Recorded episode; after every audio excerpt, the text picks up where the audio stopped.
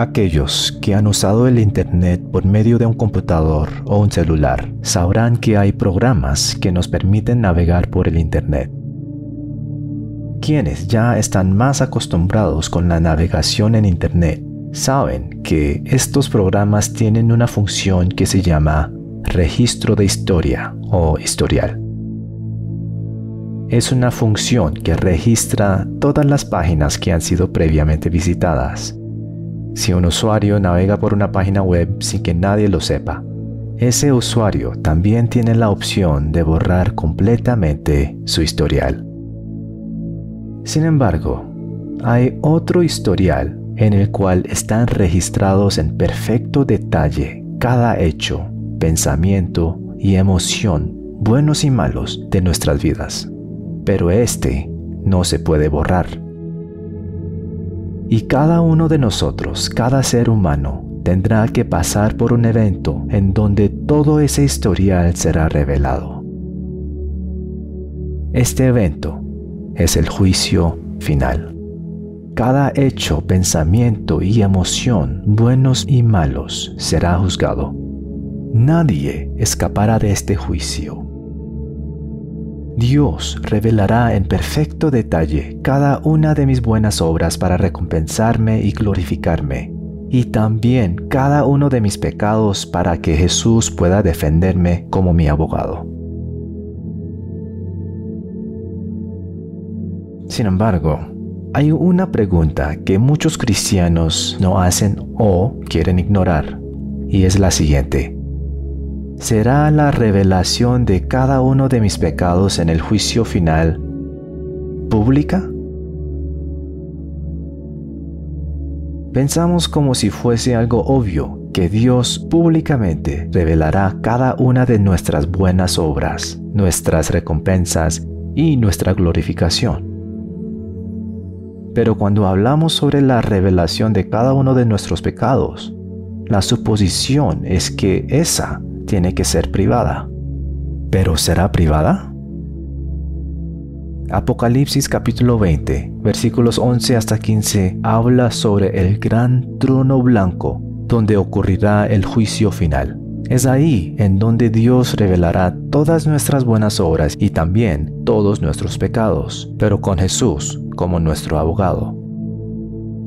Y gracias a Jesús, mi nombre estará escrito en el libro de la vida. Pero ¿quiénes estarán presentes en este tribunal divino, esta corte gloriosa de Dios? El versículo 12 dice, vi a los muertos, grandes y pequeños, de pie ante Dios.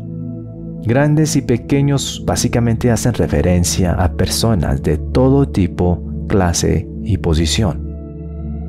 En otras palabras, todos estarán en el juicio final.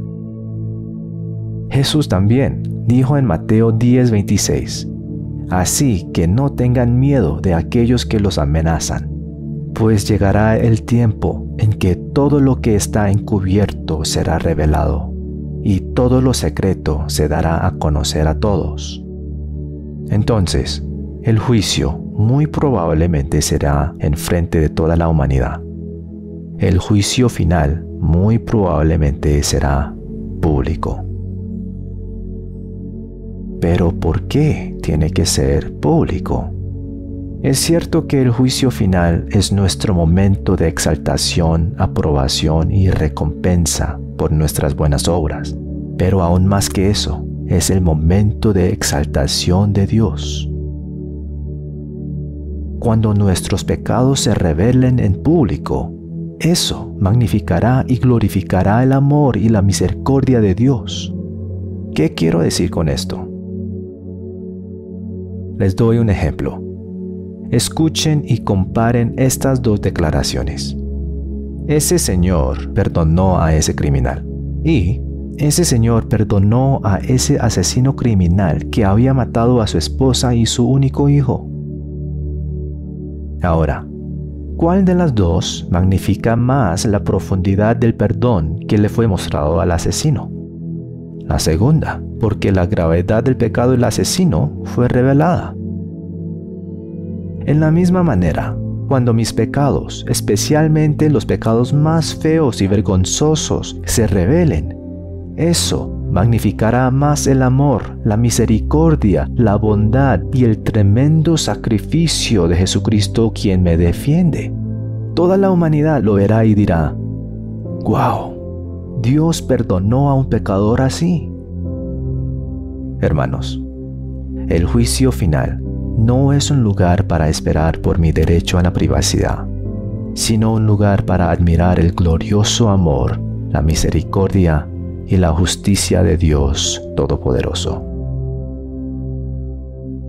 Hermano, hermana, de pronto estás pensando que esto es demasiado. ¿Todos mis pecados publicados en frente de todos? Si nos sentimos así, esto nos demuestra que estamos preocupados más por las opiniones de los demás, quienes conocerán mis pecados, que por la opinión de Dios, quien desde siempre ha conocido todos mis pecados. ¿Estás preocupado sobre qué pensarán los demás? Y entonces, ¿la opinión de Él no es importante? La próxima vez que confrentes una tentación, recuerda que si caes en pecado, tu esposo o esposa, tus familiares, tus amigos, tus vecinos, todo el mundo sabrá de tus pecados. Por lo tanto, arrepintámonos con la sangre de nuestro Salvador Jesucristo y luchemos fuertemente con la ayuda del Espíritu Santo para que podamos estar de pie junto a nuestro abogado en el juicio final con una confianza completa.